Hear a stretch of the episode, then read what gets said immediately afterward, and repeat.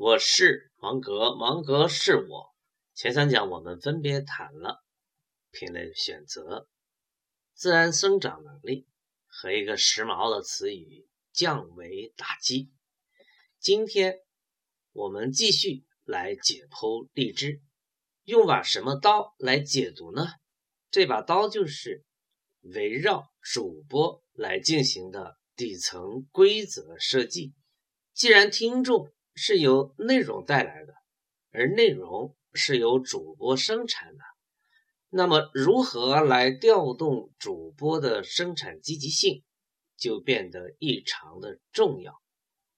主播生产了内容，自然希望更多的人能够听到。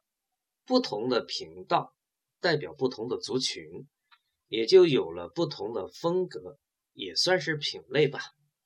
品类排行榜是一个最大的激励，对于主播来说，主播们当然希望自己的节目能在排行榜上列第一名，因为排名不同，吸引流量的力量也就不同。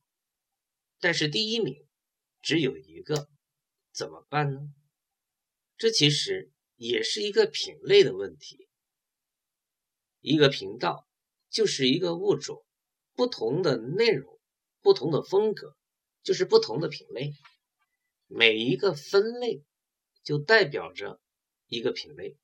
荔枝就要引导主播们以内容来进行细分、细分，这样才有更多的鲜活的品类诞生。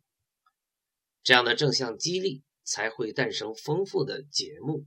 并且生长出其他电台所没有的物种，在大的品类上、内容上与其他电台类应用拉开距离，实现差异化。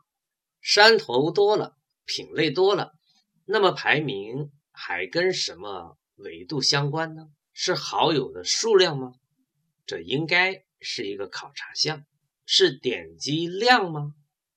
这也应该。是一个考察项，但是这两者的权重怎么来设定？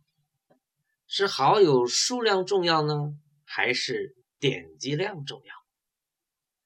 对荔枝来说，更看重的是点击量，代表电台的活跃度，代表对听众时间的占有时长，并且这样也鼓励那些后来者。如果节目做的足够优秀、受欢迎的话，也就有机会排到前边去。还有没有改善的空间呢？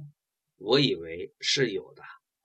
比如说，排行榜的变动频率，现在是每天变动一次，今后可以调整为一天两遍、一天三遍。这样就给主播，尤其是后来者，创造出了在不同的时间点进入排行榜前十的机会。这样就有可能产生这样的结果：这位后来的主播会在白天或者在午夜，在品类领先者休息的时候，辛勤耕耘，在一个不重要的时间，也有机会排到前行榜的前十去。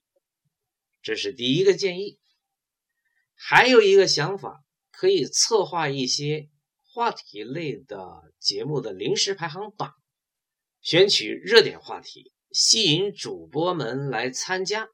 比如说浪漫的爱情故事，比如聊一聊热门电影，比如聊一聊最近最火的明星，或者一首。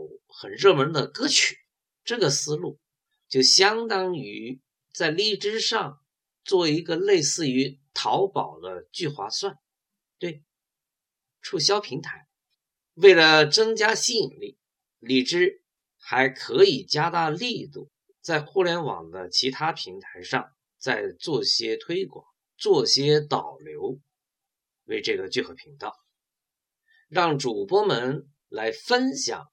这些流量，而节目尤其是好节目，也是可以为荔枝大平台吸引流量的。